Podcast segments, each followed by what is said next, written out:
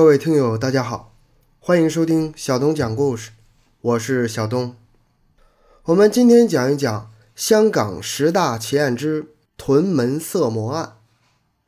在香港奸杀罪案历史上，它是继雨夜屠夫林过云之后最广为人知的一个案件。屯门色魔本名林国伟。曾多次在香港新界屯门区犯下强奸、抢劫和谋杀罪名，在九十年代震惊香港社会。当时居住在屯门区的所有女性都人心惶惶。后来，香港警方在屯门加强巡逻，逼使其迁到了土瓜湾，但是他在该区继续犯案。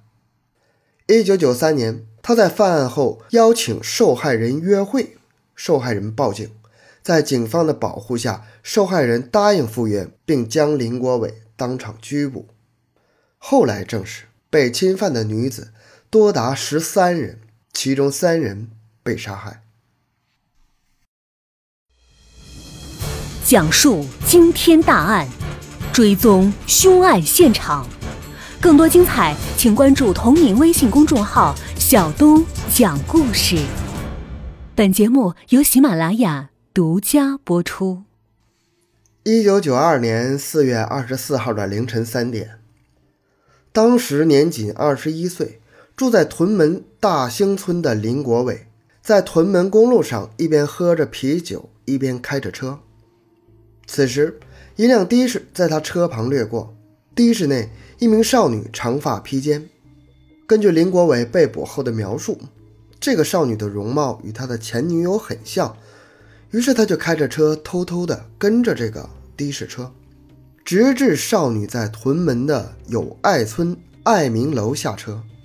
年仅十九岁的少女在电梯大堂里等候电梯，林国伟则藏匿在暗角。待电梯到达之后，他一个箭步扑出，闪身进入电梯之内，强行地勒紧了少女的颈部，把她硬扯出电梯。之后在楼梯内。将她强奸，并抢走她的手袋及金首饰。这是林国伟首宗案件。一九九二年六月，一名三十二岁的夜总会女侍应，凌晨四点半下班之后，乘的士回到屯门建生村时，成为了他的第二个猎物。再隔两个月，他在凌晨时分于屯门新河里将一名三十九岁的女子勒住了脖子。拖入草丛强奸，上述三名受害女子均及时报案。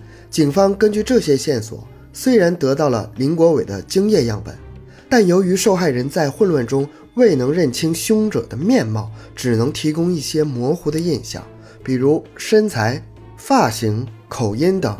警方暂时还是束手无策。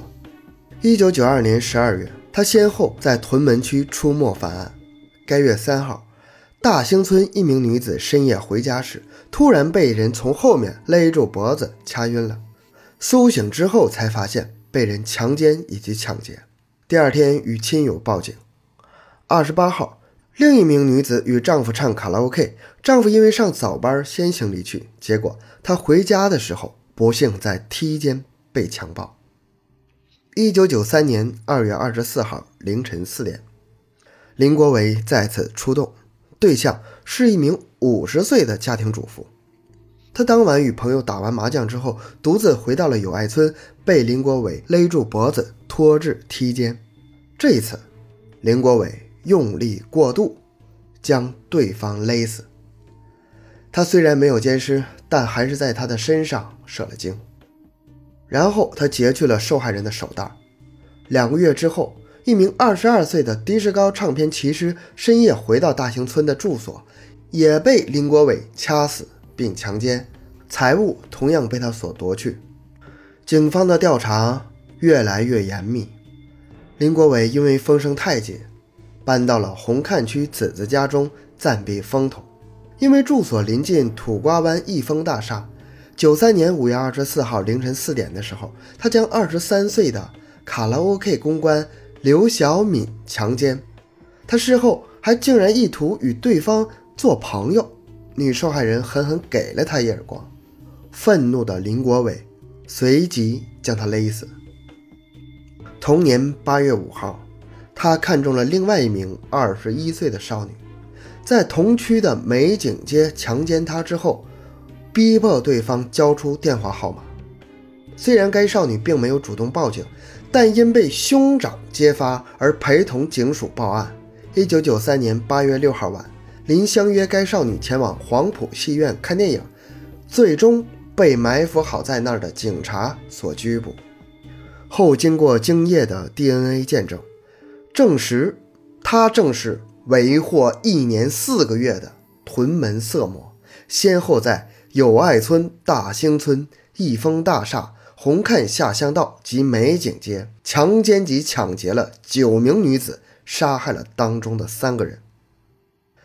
连续多宗强奸案在屯门区发生，引起当时区内的居民大为恐慌。有街坊也曾经自行组织互助小组，护送女士们回家。当时警方已经相信色魔必定是极为熟悉区内的环境，有可能是区内居民。负责调查该案的是已故香港警务处总督察王永基。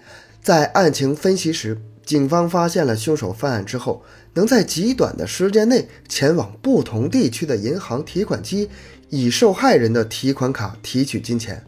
锁定凶手是必定有车，利用汽车作为交通工具跟踪受害人，然后施暴后再驾车而逃的。警方随后发现。搭载第一个受害少女的的士司机，潜意识中依稀记得当天的事发当晚，曾经有一辆私家车尾随。警队于是邀请政府的催眠师杨志涛协助，在催眠的效力下，司机能够描述出该车是一辆白色的日本车，而且还说出了车牌号中的数个号码及车款型号。事后证明呢？这些资料还是挺准确的。香港警方于是向入境事务处取得过数万名市民的个人资料，利用人手逐一输入电脑进行分析，再根据疑犯的简短资料，将可疑人物的范围缩减到了数百人。警方也在区内安排女警作为诱饵，希望能够勾引林国伟上钩。但是最后。林国伟还是因为和受害人相约观看电影，被警方拘捕了。当林国伟落网时，他所涉及的强奸及奸杀案已达十宗。由于受害者大多是被人从后袭击，无法认出色魔的容貌，案发时也没有目击证人，在举证起诉时遇到了重重困难。但万幸的是，屯门色魔每次犯案。警方都从受害人的阴道及衣物上取得了体液作为测试，鉴定体液是否是精液，在化验当中的 DNA，最终发现了其中的精液样本。这些精液样本与林国伟的 DNA 是相吻合的，警方所以能够成功的起诉林国伟十七项抢劫、奸杀等罪名，而最终判决他终身监禁。被捕的初期，林国伟一直保持沉默，不愿意配合警方做口供。警方看准了林国伟渴望与人倾诉的弱点，以轻谈的方式诱使他说话。